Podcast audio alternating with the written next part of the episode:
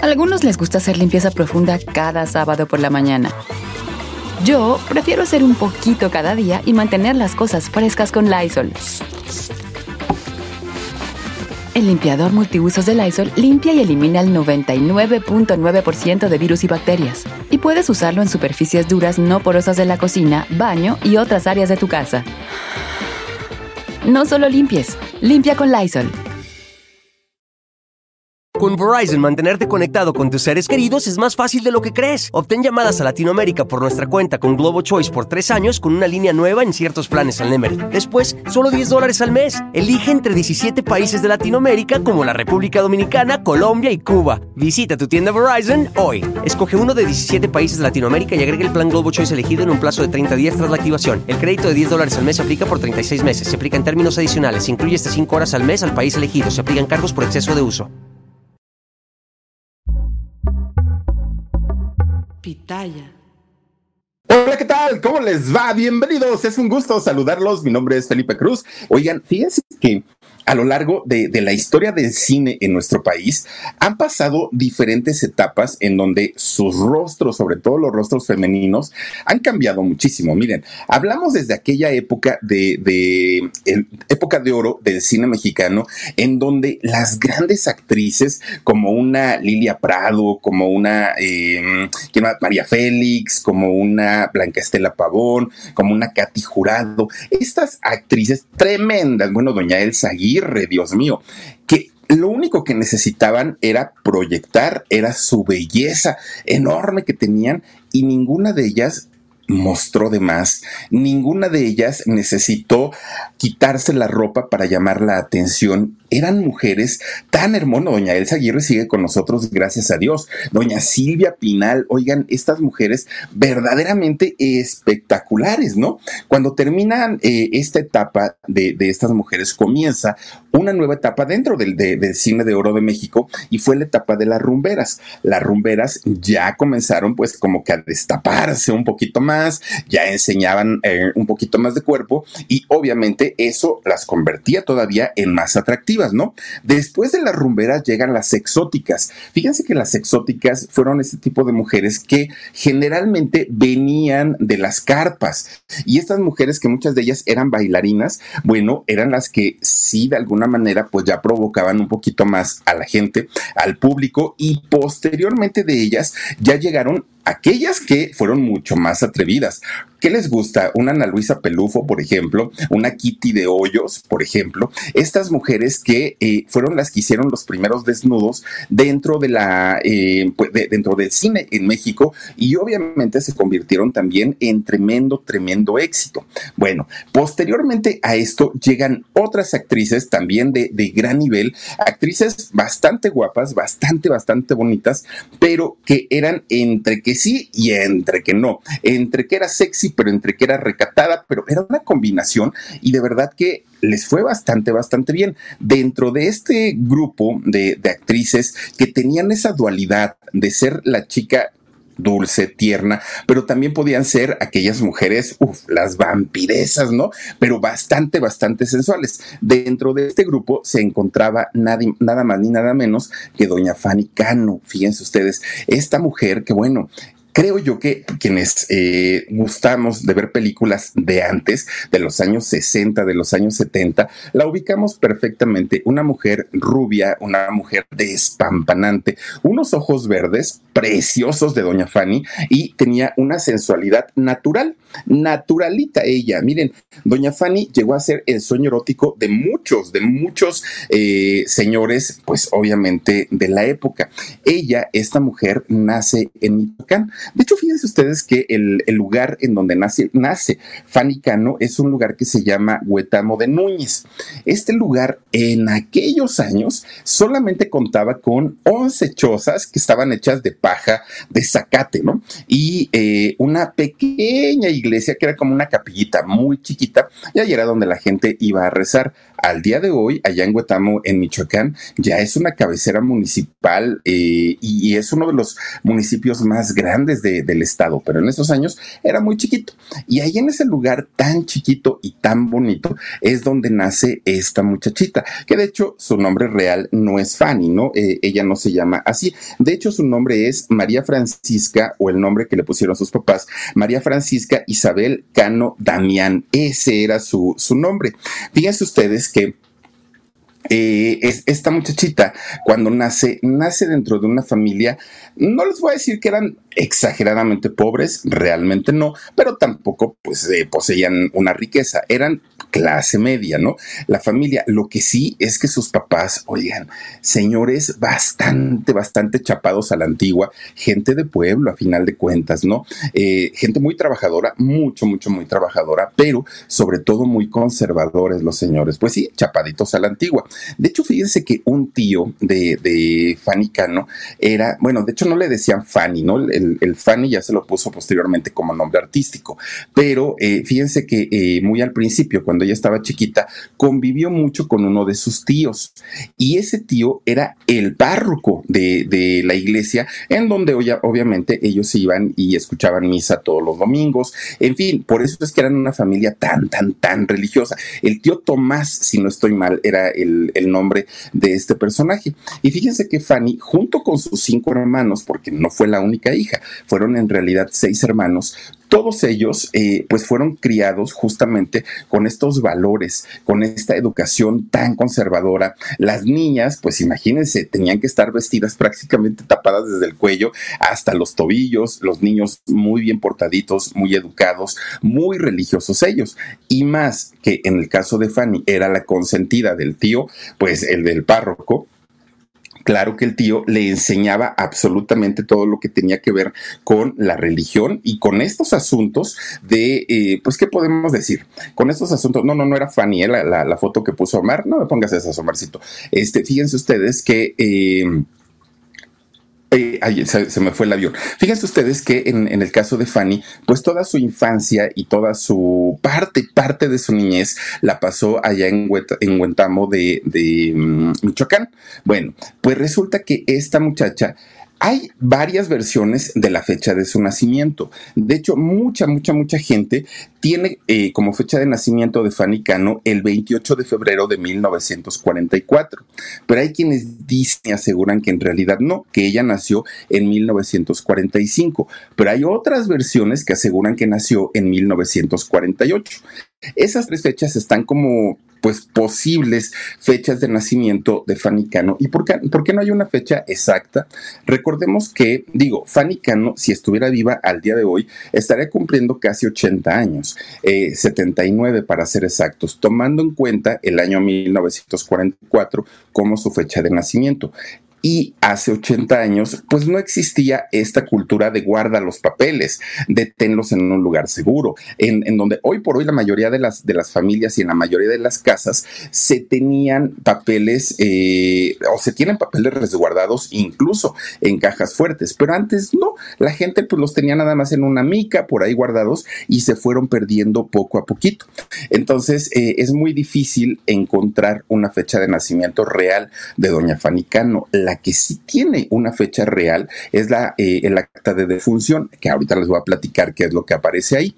Pero bueno, resulta que el papá de doña Fanny, don Francisco Cano Romero, era un, un hombre muy trabajador, mucho, mucho, y tenía que serlo, con seis hijos que mantener y una esposa, vaya que el señor trabajaba muchísimo. Él estaba casado con una señora llamada eh, eh, Aurelia Damián Espinosa, y este matrimonio fueron quienes trajeron a la vida a sus seis chamacos, a sus seis hijos, que era Francisco Jr., era Fanny, que era la segunda, por cierto, era Julio César, Sergio Ángel, Blanca y Elvira Rosa. Fueron los seis hijos de este matrimonio. Bueno, miren, ahí Fanny estuvo desde prácticamente que nació hasta los 10 años. Cuando ella cumple 10 años, fíjense que sus papás deciden pues que necesitaban una mejor calidad de vida, que el lugar no les daba como, como lo necesario para poder vivir como ellos querían. Y entonces deciden que se tenían que mudar hacia el Distrito Federal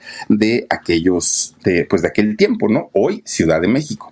Resulta que Fanny, viviendo allá en, Michoacán, la mayoría de la gente la ubicaba como la muñequita preciosa, porque era una niña rubia, porque era una niña de ojito verde, muy finita de sus rasgos y pues bastante, bastante bonita. Entonces todo el mundo la quería, además era una niña muy dócil, muy tierna, era de, estas niñas que se dan a querer muchísimo y así la gente pues la ubicaba y la conocía. Caso contrario con sus hermanos que eran más que eran pues como que más rebeldones, pero Fanny era como punto y aparte, ¿no? Pero aparte, eh, eh, Fanny era como una niña que sabía que tenía algo especial.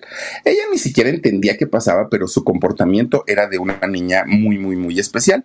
Bueno, con Verizon, mantenerte conectado con tus seres queridos es más fácil de lo que crees. Obtén llamadas a Latinoamérica por nuestra cuenta con Globo Choice por tres años con una línea nueva en ciertos planes al Nemery. Después, solo 10 dólares al mes. Elige entre 17 países de Latinoamérica como la República Dominicana, Colombia y Cuba. Visita tu tienda Verizon hoy. Escoge uno de 17 países de Latinoamérica y agrega el plan Globo Choice elegido en un plazo de 30 días tras la activación. El crédito de 10 dólares al mes se aplica por 36 meses. Se aplica en términos adicionales. Se incluye hasta 5 horas al mes al país elegido. Se aplican cargos por exceso de uso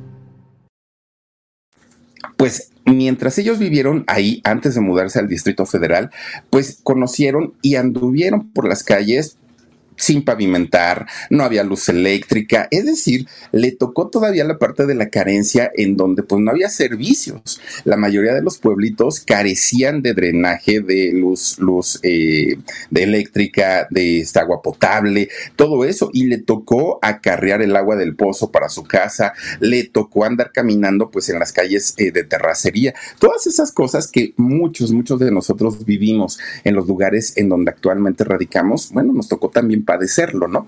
Y Fanny Cano, pues también fue el caso.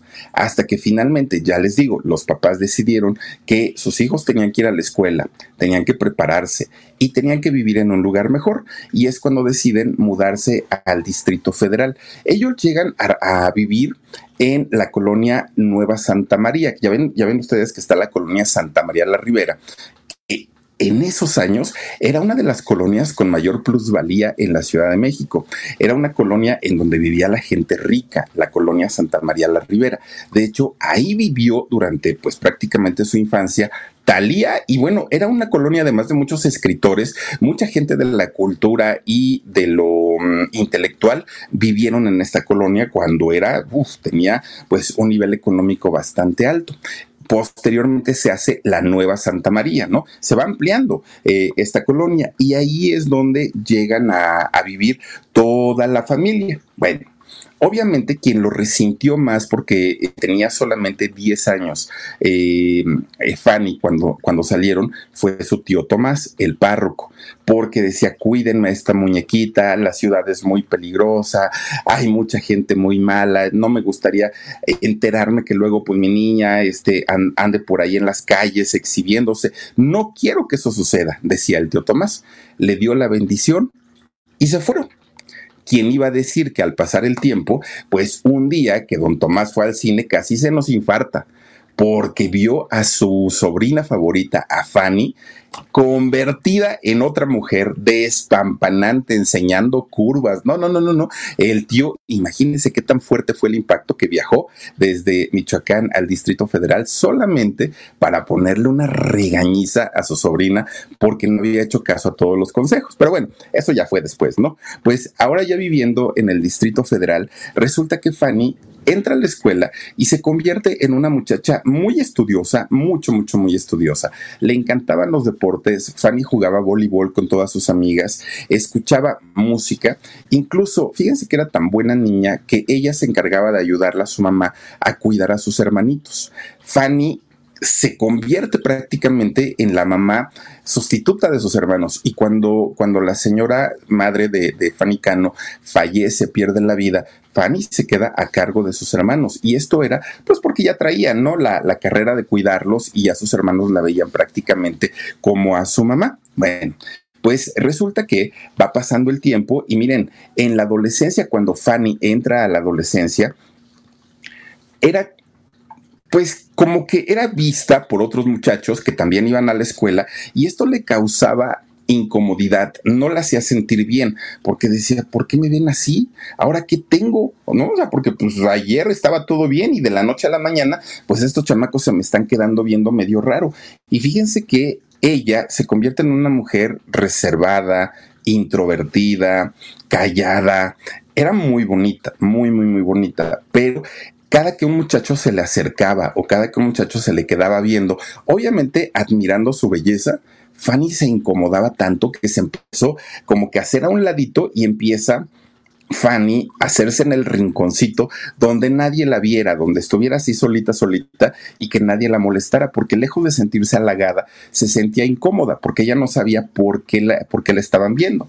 De repente, fíjense que ahí en la, en la preparatoria, de hecho, ella estudió en la preparatoria número 2 de, de la UNAM, resulta que un buen día sus profesores le dicen, oye, eres muy bonita, ¿no? María Francisca era, era como el nombre, como era conocida hasta aquel momento.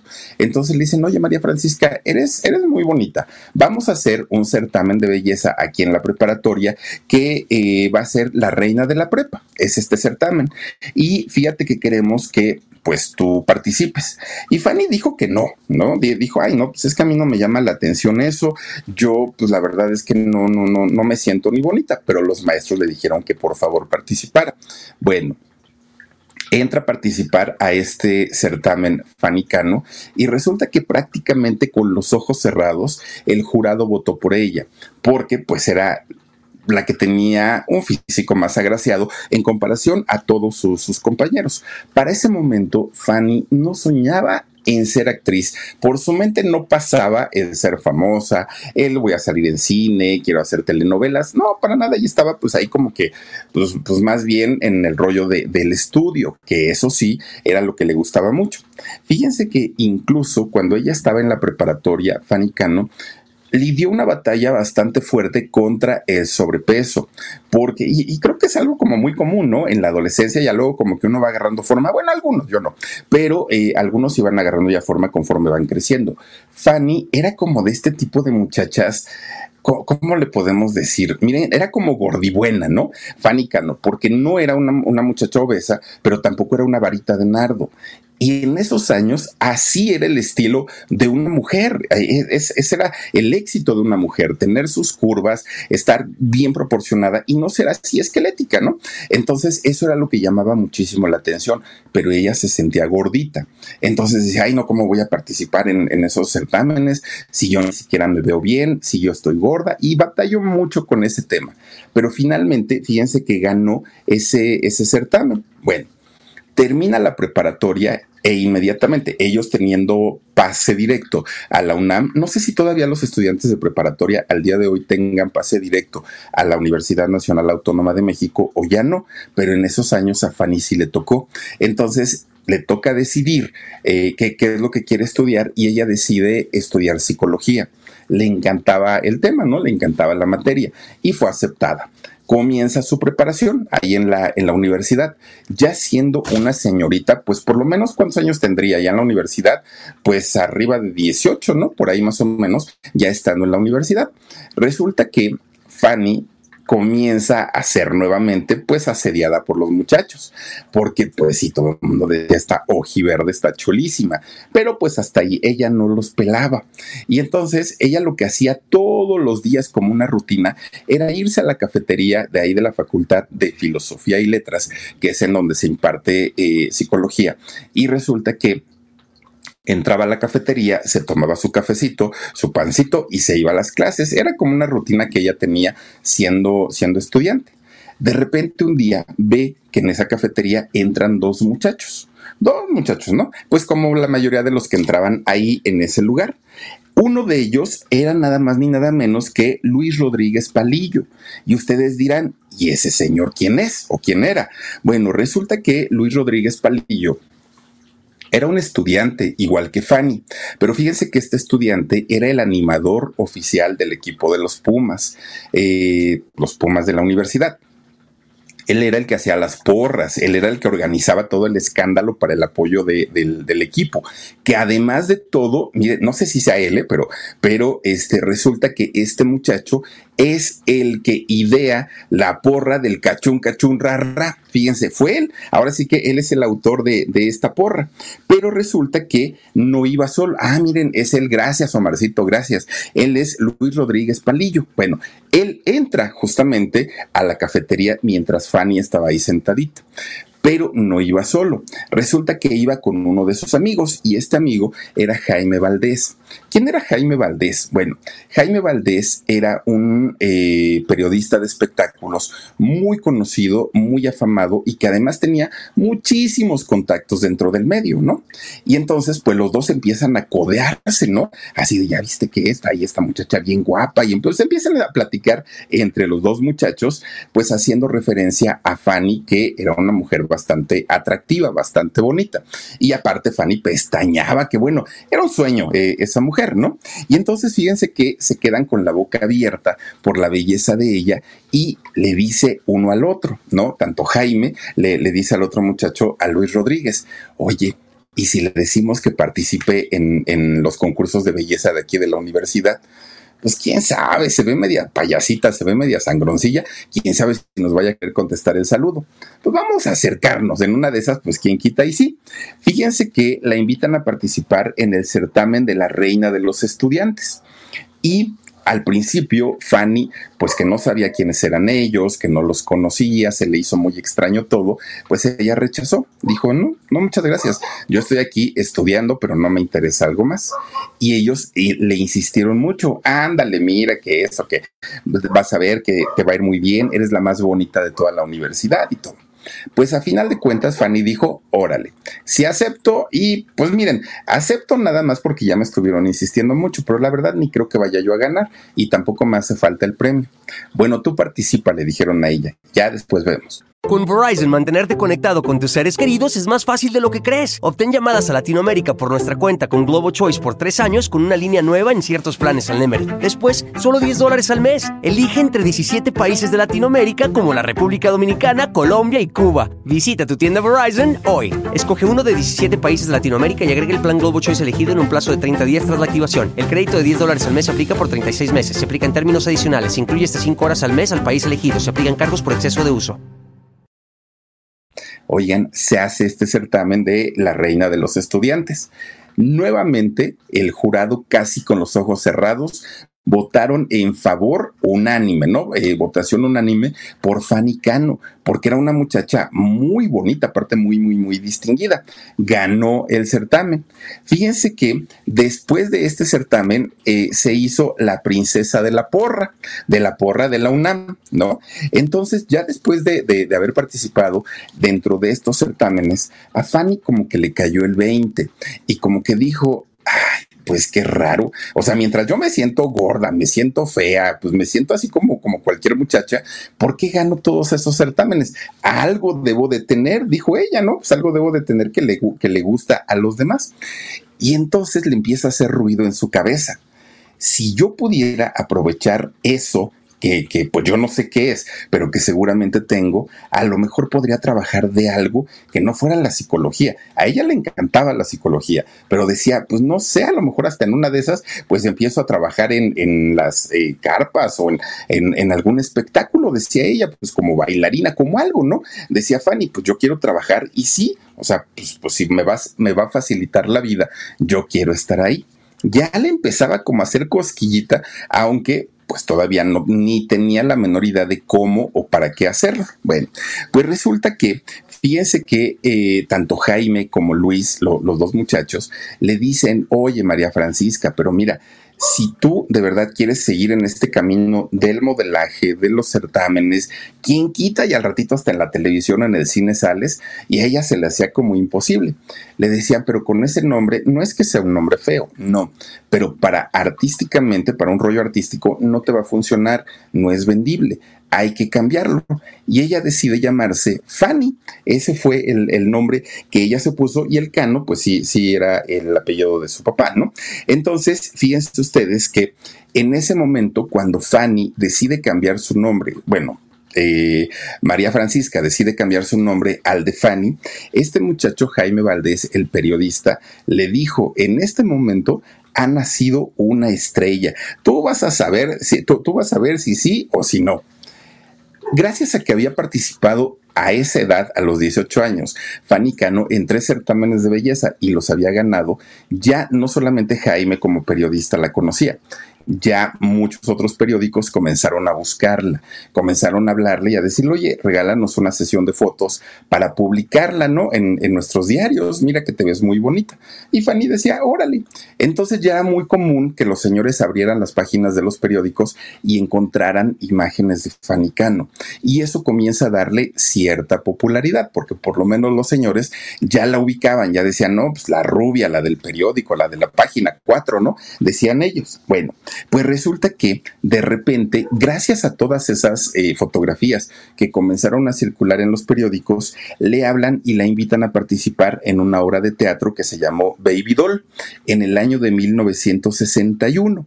Miren, Fanny acepta porque tanto eh, José Luis como Jaime le insistieron, esta oportunidad tienes que hacerlo, te va a ir muy bien. Y ella pues empieza a decir, pues igual, probablemente tienen razón acepta hacer esta obra de teatro y conquista al público.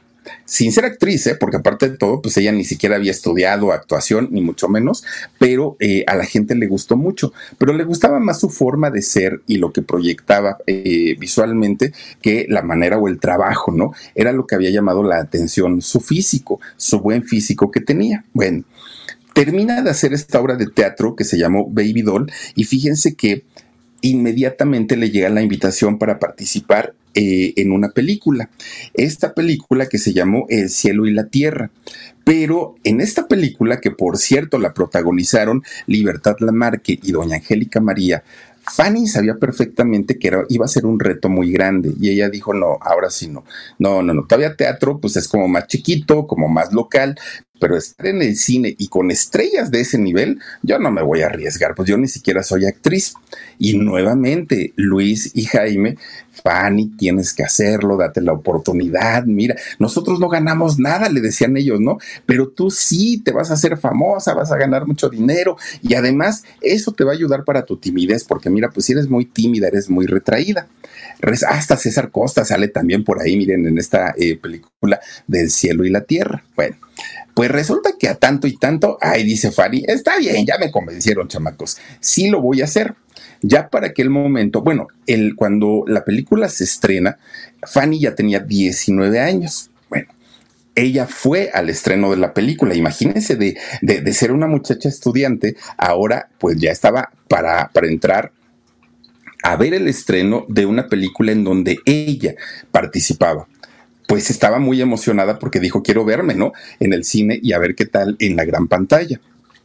Cuando llegan sus participaciones de ella en el cine, dijo, trágame tierra, no puede ser, me veo fea, me veo gorda, ¿a quién se le ocurrió pintarme el cabello de negro? Además de todo, es evidente pues que no sé actuar, yo no sé actuar, qué feo, no, no, no eso de verdad que sí me, causa mucho problema, dijo Fanicano, y desde ese momento se prometió no volver a actuar y entonces habla con sus amigos, que ya para ese momento tanto Luis como Jaime ya eran sus grandes amigos, y les dice, muchachos, pues sí, les agradezco mucho, ¿no? Que me hayan insistido, pero fue un error muy grande, no me gustó verme en la película, me veo fatal, me veo gorda, me veo así, así, así, así, y voy a dejar, además no sé actuar, voy a dejar de, de hacer ese trabajo y me voy a concentrar en mis estudios universitarios. Y Jaime la agarra del brazo y le dice, a ver, Qué fácil, ¿no? Pues como no sé actuar, mejor dejo de hacerlo. Pues no, señorita, yo le voy a buscar una escuela de actuación para que aprenda a actuar. Si después de eso no le gusta, pues adelante. Pero nada de que, ay, es que como no sé actuar, mejor me retiro. Pues mejor aprenda, ¿no? ¿Y qué creen que hizo su amigo Jaime? Fue que tenía muchos contactos fue y habla con el maestro Sekizano, con este japonés que tenía su escuela, ¿no? De, actuación. Y entonces le habla sobre Fanicano. Y ya le, comienza a explicar, es una muchacha muy guapa, ya hizo una película, les, le, fue fatal porque no es actriz. Y comienza a estudiar con, con Sekizano. Sekizano cuando la ve, dijo, ah, caramba, esta muchacha tiene algo, pero además de tener algo, tiene esa sensibilidad que necesitan los actores y las actrices para poder desarrollar un personaje, dijo. La preparó, bueno, preparó a toda su generación, pero en especial puso mucho cuidado en Fanny porque sabía, primero venía recomendada de un amigo de él que era Jaime, y por otro lado, sabía perfectamente el maestro Sequizano que eh, Fanny tenía una gran posibilidad de hacer algo especial de repente un día le hablan al maestro Sequizano para decirle si tiene alguna alumna que sea destacada porque van a filmar una película, nada más ni nada menos que con don Mario Moreno Cantinflas, y necesitaban a una muchacha para que saliera de pareja de él. Y entonces Sequizano ni siquiera lo pensó, dijo, tengo a la muchacha perfecta, es, tiene las características que me están pidiendo ustedes y se las voy a mandar manda a, este Fanicano para que haga las pruebas con, con Cantinflas. Y fíjense que se queda. Hace una película que se llama Entrega Inmediata salen los dos en esta película. Imagínense ustedes lo que fue para Fanny Cano haber salido con un Mario Moreno Cantinflas Claro, todo mundo, todo mundo que conocemos a Cantinflas y que sabemos de sus películas, pues obviamente eh, vimos el trabajo de Fanicano.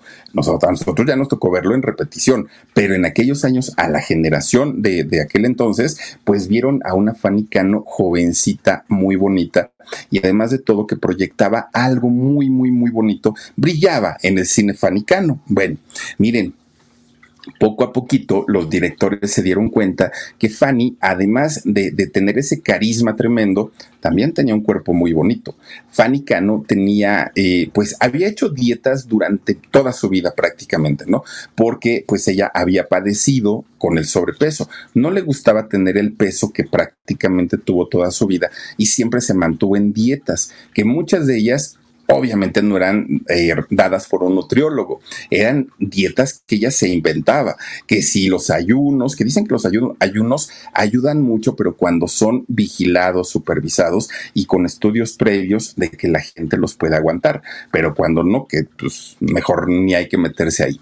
Pero Fanny sí los hacía, hacía los ayunos, dejaba de comer mucho, tomaba agua caliente, bueno, hacía muchas cosas para ella poder eh, bajar de peso y lo logró. El problema era que estas dietas tan tan severas que tenía o que hacía le provocaban debilitamiento, porque obviamente su cuerpo no estaba bien nutrido, bien alimentado. Era constante ver a Fanny Cano desmayarse, literalmente desmayarse de hambre. Imagínense nada más lo que son las cosas.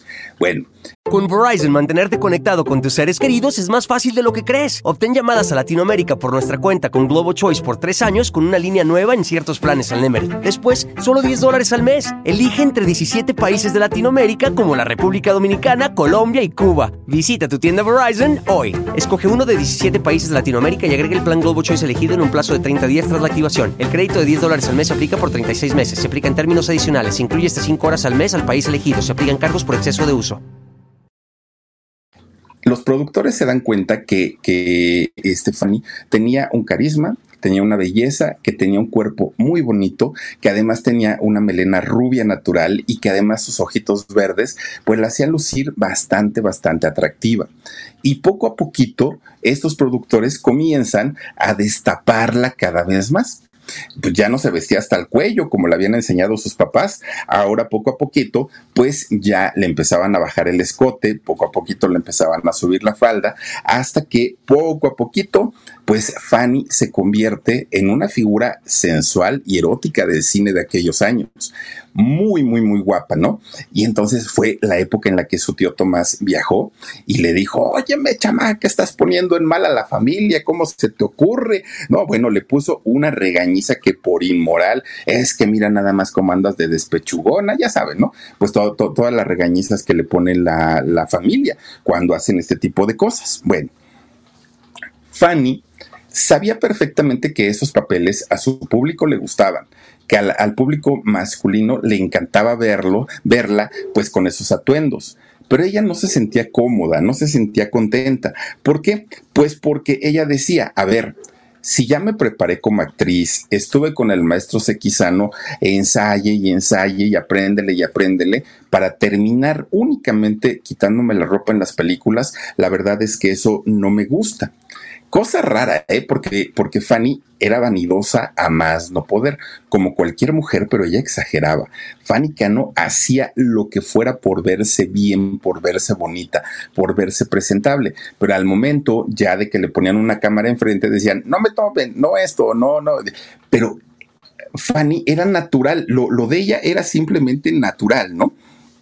Bueno, pues resulta que todos los sacrificios que ella había hecho para verse bien, pues ya lo había notado el público, los directores, los productores, y ahora solamente la querían ver así, justamente como está en la foto. Así la querían ver todos. Fanny se convierte en una de las mujeres más bellas del cine, claro.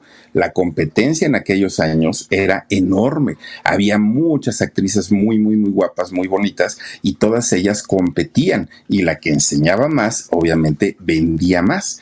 Fanny comienza a ser una de las mujeres más asediadas en el cine. Y cuando llega el año 1965, la carrera de Fanny Cano despuntó y se fue al cielo.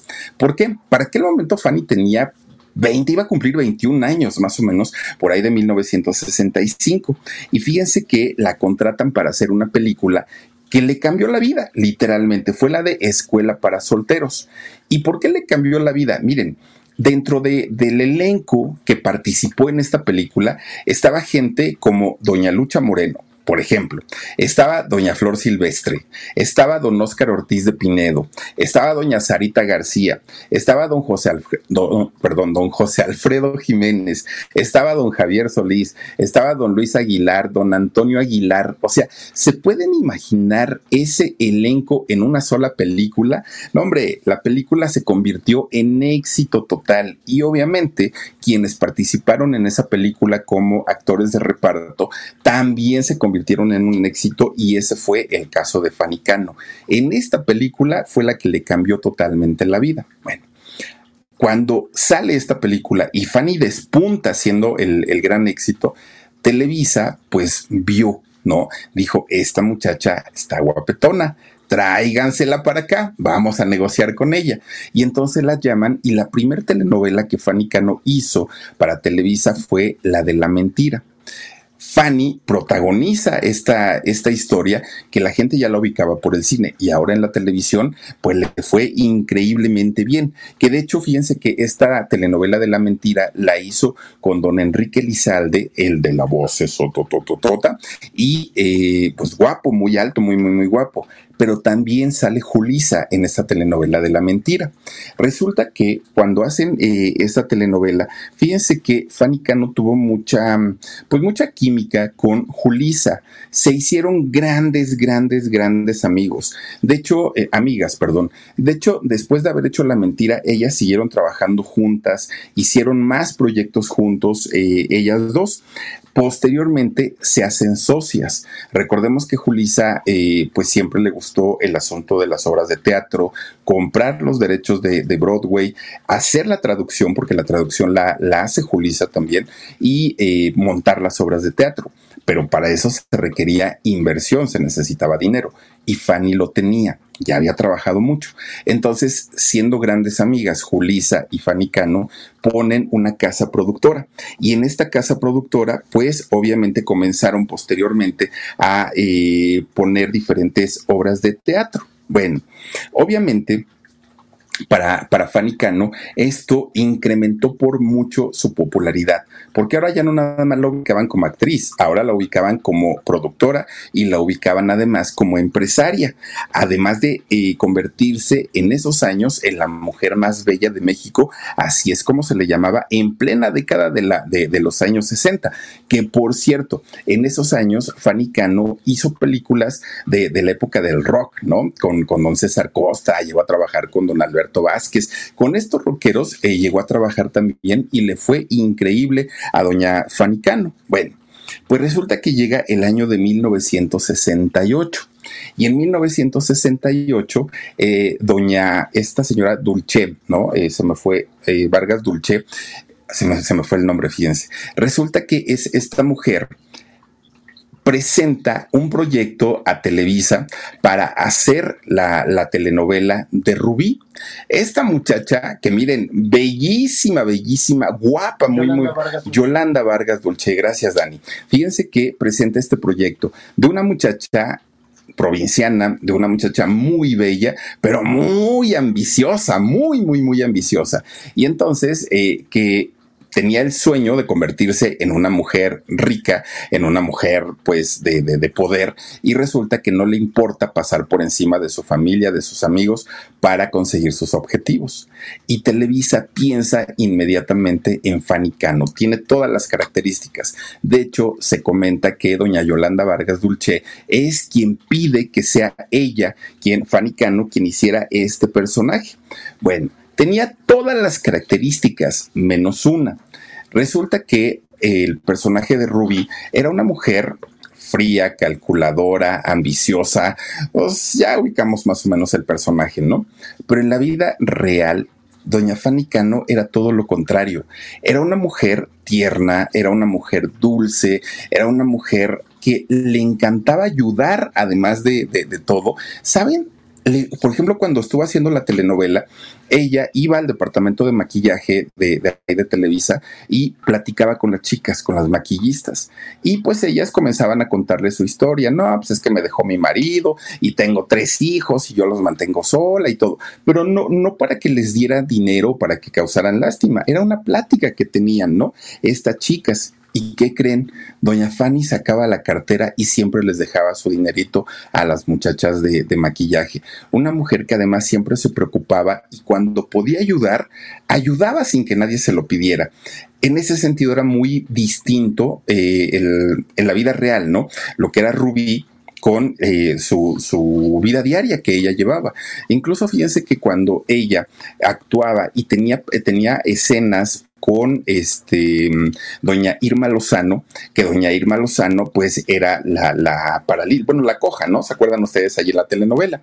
Resulta que doña este, Fanny Cano le gritoneaba, la humillaba, la insultaba y pues doña Irma Lozano llore y llore terminando la escena, oigan, dicen que doña Fanny Cano se ponía a llorar con ella, con, doña Irma Lozano, y le decía, perdóname, por favor, yo no te quise decir todo eso, no te quise gritar, pero es que pues ahí venía en el, en el este guion, y yo qué hago. No, no, no, cálmate, tranquila, pues esto es trabajo, pero era porque se sentía muy mal de haberle hablado o haberle contestado de esa manera a sus compañeros. No le gustaba, era una mujer bastante, bastante tranquila en ese sentido, eh, doña Fanny Cano. Bueno, pues ella ya después, imagínense haber hecho Rubí en aquellos años, 1968, la catapultó a la fama y al éxito. Doña Fanny Cano se convirtió en una de las mujeres con más trabajo. De hecho, eh, ella tuvo en muchas ocasiones que negarse a trabajar. ¿Por qué? Porque ya tenía muchísimo, muchísimo trabajo. Era como la actriz de moda, ¿no? Hizo por ahí Juventud sin Ley, hizo Despedida de Solteras, hizo Zona Roja con el Indio Fernández y con la Tesorito, fíjense nada más, por ahí salió también Doña Tesorito. Bueno, obviamente, pues esto le daba más. Con Verizon, mantenerte conectado con tus seres queridos es más fácil de lo que crees. Obtén llamadas a Latinoamérica por nuestra cuenta con Globo Choice por tres años con una línea nueva en ciertos planes al Nemery. Después, solo 10 dólares al mes. Elige entre 17 países de Latinoamérica como la República Dominicana, Colombia y Cuba. Visita tu tienda Verizon hoy. Escoge uno de 17 países de Latinoamérica y agrega el plan Globo Choice elegido en un plazo de 30 días tras la activación. El crédito de 10 dólares al mes se aplica por 36 meses. Se aplica en términos adicionales. Se incluye hasta 5 horas al mes al país elegido. Se aplican cargos por exceso de uso. Nombre a Fanny Cano, pero dentro de todo, ella seguía siendo tímida, seguía siendo retraída. Eran, eran como dos personas totalmente diferentes, ¿no? La, la extrovertida ante las cámaras, pero en su vida personal era muy, muy, muy tranquilita. Bueno, pues Televisa la vuelve a contratar nuevamente por indicaciones de doña Yolanda Vargas Dulce para que protagonizara otra de sus historias y esa historia fue Yesenia y también en esta historia le fue bastante, bastante bien. Yesenia la hizo por ahí de 1970. Después de esto hizo otra telenovela, fíjense, que se llamó Muñeca, que esa ya la hizo años más tarde, por ahí tres años, cuatro años más tarde hizo eh, esta telenovela. Bueno, obviamente ella ya estaba consagrada como actriz, ¿no? Ya la, gente la ubicaba. Si no la ubicaban por el cine, la ubicaban como empresaria, sino como productora y sino como actriz de telenovelas. Pero ya doña Fanny Cano tenía la fama del mundo. Bueno, pues todo el mundo se preguntaba, esta mujer tan sexy, esta mujer que es una bomba sensual, ¿por qué está sola? ¿Por qué no tiene una pareja? ¿Por qué es tan tímida? ¿Por qué es tan reservada? Tiene una vida muy enigmática y tiene una vida bastante, bastante misteriosa. A doña Fanny Cano sí se le conocían varios amigos con, los que ella salía a cenar, que salían a divertirse pero una pareja como tal no se le conocía, ni un nombre y pues mucho menos se llegaba a pensar en aquellos años de una mujer y no porque estuviera mal, eh, no, no porque fuera malo, sino porque estaba mal visto, pero mucha gente llegaba a hacer este tipo de comentarios, ¿no? Y gente del medio pues casi no estaban cercanos a ella, a excepción de Julisa. Bueno, la realidad es que a Fanny le daba mucho, mucho, mucho miedo que eh, la lastimaran. Era tan sensible, tan sensible, que le daba mucho miedo que en algún momento la cambiaran, la abandonaran y que ella sufriera. No le gustaba eso. Y fíjense que, aparte de todo, cuando de pronto tenía algún romance con algún muchacho, estos pensaban que iba a ser una bomba sexual, que iba a ser una mujer insaciable, que iba a ser una mujer pues que los iba a dejar flacos, ¿no? Ojerosos, cansados y sin ilusiones. Y resulta que en la realidad Fanny no lo era. Fanny era más tranquila, más hogareña, más pues más dedicada a su casa y no como al rollo pues de, de, de la sensualidad. Entonces, pues como que decían, es que no checa, porque pues en el cine y en la tele eres toda una mujer fatal y pues ya a la hora de la hora resulta que nada de eso. Eso claro que le traía muchísimas, muchísimas, muchísimos problemas. Se compró un departamento en Polanco, eh, Fanicano, que es un departamento muy sencillo. No tenía lujos como la mayoría de los departamentos de allá de Polanco. Era un lugar donde además ella vivía sola. Fíjense que si algo le gustaba a Fanny Cano era desarrollar su espiritualidad. Eso sí le gustaba. No las cosas banales, decía ella, ¿no? No las cosas, eh, pues, de los lujos y eso. No le gustaban. Nunca fue fan de, de todas esas cosas. Más bien a ella le encantaba la lectura. Leía muchos libros, pero que tenían que ver con filosofías orientales. Eso sí le gustaba. Además, viviendo en este departamento de Polanco, ella se hizo vegetariana y comienza a practicar yoga fíjense, desde aquellos años, ¿no? Ya hacía eh, yoga. Y con eso, pues ella ya podía ir sobrellevando la soledad que, pues durante toda su vida había estado acostumbrada a vivirla. Bueno, pues resulta que todavía, fíjense, cuando llegan los eh, finales de los años 70, prácticamente a principio de los años 80, pues ella seguía todavía trabajando, pero ya no con la misma intensidad que al principio. Ahora sus personajes eran mucho más eh, espaciados. Ya no tenía tantos, tantos eh, proyectos como fue al principio. De hecho, fíjense que la última película que hizo Fanny Cano la realizó en 1980 y se llamó La leyenda de Rodrigo. Bueno, después de hacer esta película, la, la, leyenda de Rodrigo, que fue en 1980, fíjense que Fanny Cano conoce a un hombre, conoce a un hombre que además le llevaba algunos años, no, no era de la misma edad, era un señor más grande, que de hecho este hombre trabajaba para el gobierno, era Sergio Luis Cano, y este hombre era el director del Fondo para el Fomento Industrial en el gobierno de eh, José López Portillo. A esto se dedicaba este señor. Bueno, pues resulta que ellos se conocen y fíjense que la atracción fue de inmediato. Rápidamente Fanny se sintió muy atraída por él, a pesar de que era un hombre mayor, y él por ella, digo, pues ella muy, muy, muy guapa. Pero había un detallito, un pequeño detalle, ¿no? Pues con el que no, con el que no contaba Fanny. El asunto es que este señor era casado. Y entonces, cuando Fanny se entera que el señor era casado, Fanny comienza a darle largas, ¿no? O sea, pues sí, si tú quieres que, estemos juntos, puede ser, pero mientras tú estés casado, yo, no puedo. A mí no se me da, decía eh, Fanny Cano. Fíjense que durante cinco años este señor Sergio la pretendió, la, la buscó, le regalaba cosas, pero Fanny simplemente decía no hasta que no, eh, pues, estés totalmente libre. Y así lo hizo. Fíjense que fue hasta el sexto año de ya tener una, pues, una cercanía con Fanny cuando Sergio le dice, ¿qué crees?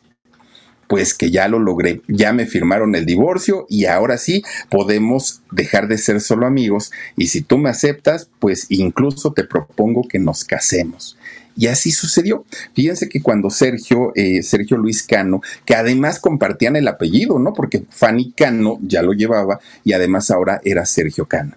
Pues resulta que ahora sí se convierten en una pareja formal, en una pareja eh, oficial y se casaron. Bueno, además los dos, tanto Sergio como Fanny, disfrutaban mucho de la espiritualidad. Los dos les daba por leer este tipo de literatura, hacían lo, de la yoga, eh, estaban como muy metidos en ese asunto y a lo mejor fue lo que más le llamó la atención a Fanny, ¿no?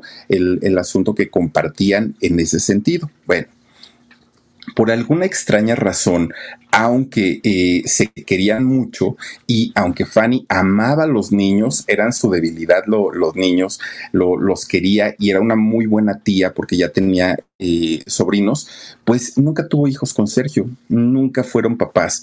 ¿Por qué? Quién sabe, ¿no? Una cosa de salud, una cosa de decisión, lo que haya sido, pero nunca lograron convertirse en papás. Cuando Fanny se casa con, con este señor Sergio, Fanny ya tenía 36 años y en esa época convertirse en madre a los 36 años, bueno, ya era considerada, hoy vas a tener nietos en lugar de hijos. Hoy, por ejemplo, al día de hoy, Salma Hayek, 42 años y se convirtió en mamá. Hay gente que a los 50 años se convierten en mamás todavía, pero en esa época, pues no, no era el caso. Y entonces, aunque tenía eh, todavía, pues no, no, no estaba tan grande, solo tenía 36 años, ya no se, ya, ya no se embarazó, simplemente eh, se dedicó a su trabajo. Todavía en el 81, ya estando ya casada, la contrata Televisa para hacer eh, la telenovela de Espejismo. Y fíjense que eh, todavía hizo una participación en una película ya como algo muy pequeño que se llamó Una leyenda de amor. Y esto fue en el 82, pero ya fue prácticamente pues su, su retiro, ¿no? ¿Por qué? Porque su esposo Sergio, siendo parte de la política, tenía que viajar por todas partes del mundo, ¿no? Siempre tenían que estar en constante eh, movimiento y Fanny que lo que tanto y que además cada que viajaba con él, pues ampliaban sus conocimientos espirituales. Entonces dijo, no, pues ya para qué sigo actuando, mejor me voy con Sergio y pues ahora me dedico a eso. Finalmente pues ya era una mujer casada y que no necesitaba pues de estar trabajando. Todavía, fíjense que don Ernesto Alonso lo, la llamó para hacer una telenovela, pero ella lo, rechazó. Ella dijo que no, ella ya estaba decidida a dejar la actuación y a convertirse ahora pues en una mujer de Dios, ¿no? En, bueno, en una mujer espiritual, más que de Dios, en una mujer espiritual, en una mujer. Además, fíjense que con, con su esposo Sergio estaban muy enfocados en ayudar, ¿no? En ayudar actividades pues que tuvieran que ver con niños, con mujeres, con ancianitos. Eh, ellos siempre estuvieron pues como muy dispuestos a ayudar a quien lo necesitaba. Y Fanny, que ya le gustaba hacerlo de toda la vida, pues para ella estaba feliz de la vida. Bueno, de repente, fíjese que de la nada, de la nada, Fanny Cano comienza a vender sus pocas cosas que tenía, ¿no? Algunas joyas, eh, propiedades, lo, que ella consideraba que era material, que era eh, vano, que eran cosas así como muy superficiales, se comienza a deshacer de ellos. Incluso a su, a su familia, a sus familiares, les regaló muchas de esas cosas y ella prácticamente se deshace de todo y se pone a viajar con su marido. Además, fíjense que a uno de sus hermanos siempre, siempre, siempre le dejaba un cheque en blanco, fanicano, y le decía, hermano, si hay algún problema familiar, si resulta que eh, pasa cualquier imprevisto, aquí tienes este cheque en blanco, tú le pones la cantidad y ya ustedes se arreglan, ¿no? En la cuestión de dinero, me avisas cuánto tomaron y no pasa absolutamente nada. Bueno, decía su hermano, está bien. Bueno, resulta que Fanny comienza a viajar con su esposo con, con Sergio. Los dos estaban para arriba, para abajo, iban de España, México, a todos lados iban, ¿no? Y resulta que así llega a su cumpleaños número 39. Con Verizon, mantenerte conectado con tus seres queridos es más fácil de lo que crees. Obtén llamadas a Latinoamérica por nuestra cuenta con Globo Choice por tres años con una línea nueva en ciertos planes al Nemery. Después, solo 10 dólares al mes. Elige entre 17 países de Latinoamérica como la República Dominicana, Colombia y Cuba. Visita tu tienda Verizon hoy. Escoge uno de 17 países de Latinoamérica y agrega el plan Globo Choice elegido en un plazo de 30 días tras la activación. El crédito de 10 dólares al mes se aplica por 36 meses. Se aplica en términos adicionales. Se incluye hasta 5 horas al mes al país elegido. Se aplican cargos por exceso de uso. Cuando Fanny cumple 39, siguen planeando viajes con, con su marido, pero Fanny ya estaba como cansada de tantos aviones, de tantos vuelos, de tanta eh, ir y venir, como que decía, ya déjenme respirar tantito. Bueno, pues resulta que llega el 7 de diciembre del año 1983. Y fíjense que en, ese, en esa fecha ella estaba con su esposo en el aeropuerto de Barajas, allá en Madrid. Era una mañana, una mañanita, y esa mañana ellos iban a viajar hacia Roma. Iban a partir allá porque en Roma se encontraba nada más ni nada menos que su hermana Elvia, la hermana de Fanny, y además estaba la hija de Elvia, su sobrina de nombre Erika. Ellas la, estaban esperando al matrimonio en Roma y de Roma iban a viajar hacia la India, en Nueva Delhi. Y ahí iban, eh, el esposo de Fanny iba a trabajar en, sus actividades políticas y la hermana Elvia y Fanny, junto con la sobrina, iban a tomar cursos que tuvieran que ver pues con la meditación, el yoga, con todas estas cuestiones. Ese era el plan, ¿no? Que tenían. Entonces, ese día estaban allá en el aeropuerto de Barajas en, en Madrid que era eh, noviembre. Entonces, pues estaba prácticamente a nada de llegar las vacaciones de diciembre y ya había muchísima, muchísima gente en el aeropuerto, vuelos retrasados, que además había un banco de niebla en el aeropuerto que no dejaba ver absolutamente nada. Los aviones estaban guiando prácticamente por los radares y por la gente de control, ¿no? De, de control aéreo, pero visiblemente ellos, los pilotos, no podían ver absolutamente nada. Bueno, pues ellos, eh, Fanny Cano y su esposo Sergio, iban a viajar a las 9.50 de la mañana. Iba a salir el, avión de allá de Barajas, Madrid, para eh, Roma. Iban a volar en, en el vuelo 350 de Iberia. Eh, este, vuelo, eh, que era un Boeing 272, el, el, que iban a, bueno, el que tomaron de hecho, fíjense que este, pues ya estaba listo para hacer el abordaje, no cancelaron vuelos en el, en el aeropuerto y todavía se les vio en, en, las cámaras, todavía se les vio a Fanny Cano junto con su esposo que Fanny iba con un, con una, eh, como, con un saquito color arena y con una faldita también color arena y sus lentes oscuros, ¿no? Pues como diva. Así iba Fanny Cano e iba tomada de la mano con su marido, con Sergio. Suben al avión, ¿no? A este avión de Iberia que los iba a llevar a Roma. Cuando eh, ellos empiezan el, el, abordaje, se sientan ya en sus lugares que les correspondían, pues se quedaban viendo, bueno, ¿y cómo va el piloto a ver esto? Pues si no se ve nada, está totalmente cubierto por, por la niebla. Entonces, pues dijeron, bueno, pues ellos sabrán, ¿no? No, no tienen ningún problema. Pero para esto, en otra pista iba a salir otro avión.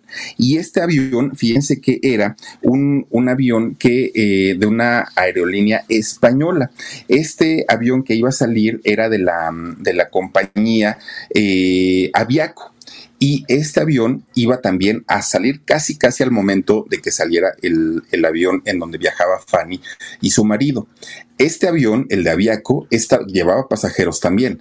Estaba haciendo las maniobras para colocarse en la pista y poder hacer el, el despegue pero no veían absolutamente nada, nada, nada. Se estaban guiando solamente por los radares. Entonces le dan la orden de salida al, eh, al avión de este, Iberia, donde viajaba Fanny con su marido Sergio. Le dicen que ya todo estaba bien, que todo estaba listo y podían eh, despegar. Hacen el aviso de despegue y pues comienza a, a rodar el avión el avión ya iba muy encarrerado, de hecho iba aproximadamente a 300 kilómetros por hora. Más o menos el avión despega por ahí de los 400. Bueno, depende del avión, ¿no? Pero por ahí de los 400 ya despega el avión. Y resulta que iban cerca de los 300 kilómetros por hora cuando de repente el avión, el otro, el, el español, fíjense que se cruza a la pista 1, que era justamente por donde estaba pasando el avión de donde viajaba Fanny con su marido. Entonces, al no darse cuenta que el avión, el de Iberia, se iba acercando, el otro se queda parado, se queda pasmado a media pista y se da el impacto de una, imagínense a 300 kilómetros por hora y aparte le pegó de costado, en el costado están las alas, en las alas del avión va el combustible, se, se, hizo una chispa e inmediatamente volaron los pedazos de los dos aviones, de los dos, no fue solamente eh, donde viajaba Fanny, eran los dos aviones que los dos llevaban eh, gente, llevaban pasajeros y volaron, bueno, horriblemente. Del avión eh, del español no quedó absolutamente nada. Todos, todos, todos, todos fallecieron en, en, ese momento, todos los pasajeros. Y del avión en donde viajaba eh, Fanny junto con su esposo, sí llegaron a haber sobrevivientes. De hecho, se cuentan 42 sobrevivientes de este, eh, pues de este accidente. Fíjense que la cantidad de gente que murió en el avión Iberia, que era donde viajaba Fanny, fueron 93 personas las fallecidas, entre ellas Fanny Cano y su marido. Se supo de inmediato, pues, de, de, este accidente, la noticia corrió prácticamente, pues, por todo el mundo, pero cuando leen la lista de los pasajeros, de, la gente que estaba confirmada, que estaban dentro del avión, venía el nombre de Fanny Cano y el nombre de su esposo, de su esposo Sergio Cano. Entonces, pues esa noticia llega a México, imagínense nada más, pues fue un trancazo muy fuerte, porque había muchos señores y también señoras, ¿no? Que admiraban muchísimo la carrera de Fanny Cano. Inmediatamente llega la noticia también a Roma que allá estaba eh, Elvia, su hermana, y su sobrina Erika. Y pues imagínense el puerto para recogerlas y ahora resulta que nos están diciendo que ya están muertos, no puede ser eso. La hermana se derrumbó. Bueno, fue una noticia de verdad bastante, bastante fuerte porque, porque además todavía mucha gente decía, a lo mejor no se subieron, a lo mejor no, no, no, no, se arrepintieron a la mera hora, pero posteriormente encontraron los cuerpos de ellos, de los dos. Y fíjense ustedes que eh, el cuerpo de, de, los dos fueron trasladados a, a México, fueron repatriados.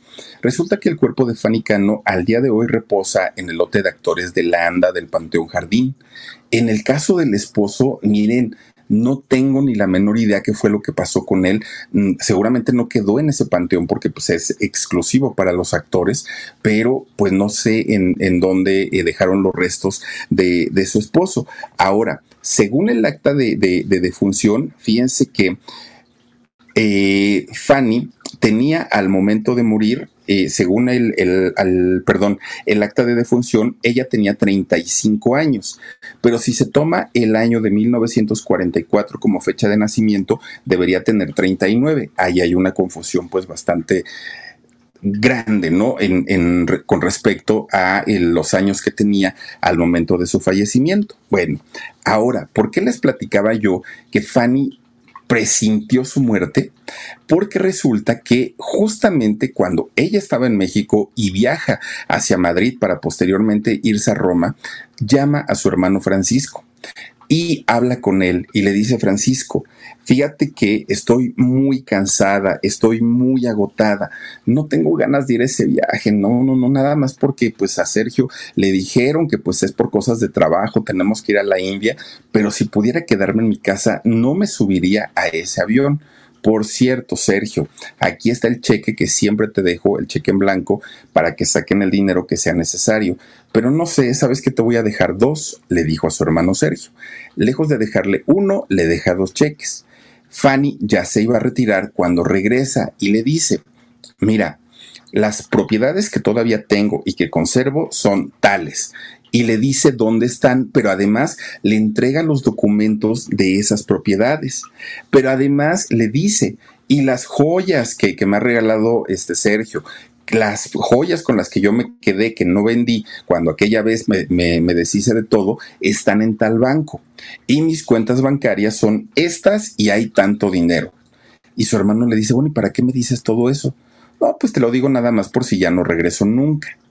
¿Cómo crees, Fanny? No digas eso, no, esas son tonterías, dijo el hermano Sergio. Bueno, pero te las dejo por cualquier cosa. Más vale que estemos prevenidos, ¿no? Ante cualquier situación. Y todavía el hermano se quedó pensando, pues, ¿qué, qué, le pasaba, no? ¿Por qué hablaba de esa manera? Y le dijo Fanny, si no estás segura de querer ir a ese viaje, mejor no vayas, es mejor que te quedes, ¿no? Porque pues ya quedé con, con mi hermana Elvia, nos vamos a ver en Roma, mi marido tiene que ir a la India, pues no, yo tengo que ir. Bueno, pues está bien, dijo el hermano, pues si tienes que irte, pues adelante, le dijo Francisco su hermano. Pues miren, a final de cuentas, ella seguramente sabía este trágico final que se le avecinaba. Cuando ella sube al, avión, se le veía bastante, bastante extraña y de hecho hay imágenes de, de, cuando ella está en el aeropuerto de allá de Barajas en Madrid y va a abordar el avión, les digo, con sus grandes lentes que llevaba. ¿Por qué? Pues porque seguramente iba con, con ese ánimo de decir, pues sí quiero, pero no quiero. Y finalmente lo que ella había previsto con su hermano Francisco, todo se cumplió. Ella le dejó absolutamente resuelto todo el asunto de, del dinero, absolutamente todo. Eh, perdón, Sergio obviamente también murió con ella, ¿no?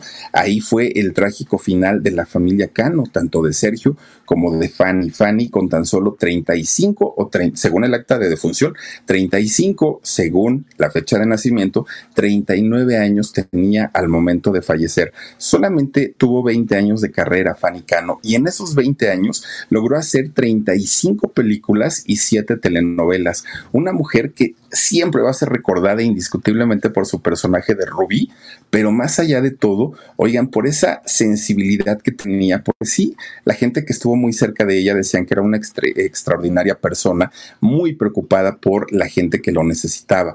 Desafortunadamente, pues ya no está aquí para, para contarnos, ¿no? O para cuestionarle algunas cosas de su carrera, de su vida, de lo que hizo, del por qué no tuvo hijos, en fin, Fanny Cano pues murió siendo bastante, bastante joven, en un punto bastante interesante de su vida y pues ya nada más quedaron los legados de sus telenovelas y de sus películas, Descanse en paz, Fanny Cano, su esposo Sergio y toda la gente, ¿no? Que, que murió en ese accidente tan horrible en aquel momento, pues cosa tan fea, morir de, de esa manera, aunque haber muerto de manera instantánea, yo creo que ha de haber sido también una bendición. Pero bueno, hasta ahí con la historia de hoy.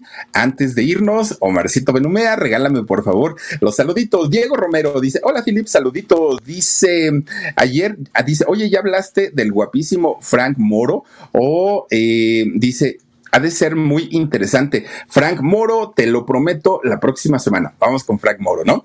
Eh, gracias, gracias, Dieguito. Dice también por aquí Ruth N, no, Ruth H, ay Dios mío. dice, eh, eh, dice, es como el accidente de Kobe Bryant, el basquetbolista, dice, de aquí de Los Ángeles, California. Fíjate que sí, Oigan, también a todos nos agarró en curva, ¿no? Cuando dijeron, es que Kobe Bryant, ¿cómo puede ser posible si, bueno, cosas tan, tan, tan terribles que ocurren. Sí tiene razón. María Granado dice, hola, siempre escucho las grandes historias y me encanta cómo las platicas. Gracias por compartir y saluditos, María. Te mando un besito, muchísimas gracias a ti. Gracias a María Sánchez. Dice, es verdad que la gente presiente su muerte. Eso no lo sé, pero fíjate que dicen que sí. Ay, a mí no me gustaría, ¿sabes? A mí me gustaría que me agarrara así del, miren, que me vaya yo a dormir y ya. Ahí no supe nada más de mí y adiós. Pero por si van a ver que me va a pasar que me la pase yo cinco años en el hospital. Azucena Plata dice, Fanny era especial, pero no era eh, sangrona ni altiva, aunque solamente se lucía con sus joyas. Eso es lo que cuenta la gente, fíjate que era bien sencilla, bien sencilla, doña Fanny Cano. Cristian Vázquez dice qué trágica historia. Buena, buena noche a todos. Omar, pon mis saluditos y un abrazo. Gracias, Cristian. Un besito también. Silvia Oropesa dice, ay, qué fea muerte de una mujer tan linda. Imagínate nada más. Y es que en los aviones viajan niños, gente grande, jóvenes. No, no, no, qué terrible de verdad. Y a 300 kilómetros por hora de haber sido exageradamente terrible. María del Rocío Velázquez dice: Yo he visto sus películas y novelas, pero no sabía de lo de su muerte. Gracias, Philly, por tu historia, por su historia y su triste final de Fanny Cano. Muchísimas gracias, María del Rocío. Gracias por acompañarnos. Cristina Johnson. Philip dice: En el lugar que yo trabajé, este que yo trabajé, este, una señora que cuando era joven, dice, y escribió el día y la fecha en que se iba a morir. Ay, Dios mío. No, si alguien sabe para cuándo me toca, a mí no me lo digan, por favor, porque esas cosas sí me ponen nervioso. Blan Olascuaga dice: Hola, Philly, buenas noches. Listo mi like. Abrazos a mi hermoso y querido Huesitos. Muchísimas gracias, gracias, Blan. Olimpimpín dice: Hola, Philip, qué buena historia. Siempre la confundí con otra actriz. Saluditos y buenas noches a todos. Gracias, Olimpimpín. Sí, fíjate que Fanny tiene como esa facilidad. Yo también la confundía con, eh, alguna otra actriz. Oigan, ya nos vamos. Muchísimas, muchísimas gracias por haberse conectado con nosotros en esta ocasión. Recuerden, recuerden por favor, que ya estamos en nuestro canal de cocina que se llama Con Sabor a México. Ya estamos a punto de llegar a 20 mil suscriptores, pero como que ahí nos quedamos atorados un ratito y necesitamos destrabarlo. Ayúdenos, por favor, para llegar a los 20 mil. Y también eh, les quiero recordar que hay un video nuevo que subimos el día de ayer. Asimismo, este episodio ya estará disponible en nuestro podcast que se llama El Philip. En un ratito, ¿eh? ya en unos 15 minutitos ya estará por ahí en eh, nuestro podcast y lo van a poder ustedes escuchar en Amazon Music o en Spotify. Además, también mañana a 2 de la tarde el programa en Shock y a las 9.30 de la noche, oigan, los espero mañana con otra interesantísima historia.